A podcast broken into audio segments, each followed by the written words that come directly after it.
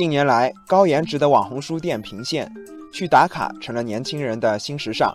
此前，中书阁重庆九龙坡店试营业时，每天六千到八千名读者进店，最高峰时有一万人。人流量过大，导致书店不得不采取限流措施。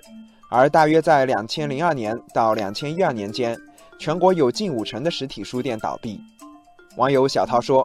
真是想不到，大家一直揪心实体书店被电商平台挤得命悬一线，结果一转眼就来了个大反转。为什么呢？网友蓝山说：“实体书店吸引客流，关键就是求新求变，靠场景、靠独特的文化体验吸引用户，给人们逛书店提供一个全新的理由。”去年，我国图书销售网点数量同比增长百分之四点三，从业人员数量同比增长百分之五点五。业内人士说，实体书店的发展质量提升，主要表现在有一批最美书店惊艳亮相。这些书店场景更具有设计感，古典与时尚之美交相辉映，成为新的城市文化地标。书店加咖啡、书店加文创等经营模式兴起，让单纯的图书卖场变身为兼具教育、展览、休闲等功能的复合空间。不过，网友琉璃说，现在很多人走进网红书店。重点不是书，而是摆 pose、拍照打卡。网友书虫说，一些网红书店的装潢、副产品消费设计过于精致，最后反而喧宾夺主。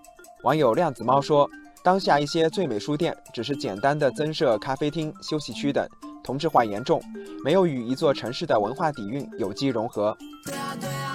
网友纸短情长说，以色示人，色衰而爱弛。网红书店如何保鲜，还需要经营者下大功夫。有数据显示，去年我国实体书店数量上涨的同时，图书销售额却在下降，甚至有业内人士担忧，实体书店的这种回暖可能是昙花一现。网友城南旧事说：“对书店而言，图书是立命之本，靠颜值吸引读者只是第一步。”网友月明星稀说。书店在开拓咖啡文创服务的同时，更要在图书分类引导、图书产品研究、阅读服务等方面努力，满足客户精细化阅读需求。网友北极熊说：“互联网时代还可以考虑把线上书店的便捷和线下书店的体验结合，吸引年轻的互联网原住民成为消费主力。”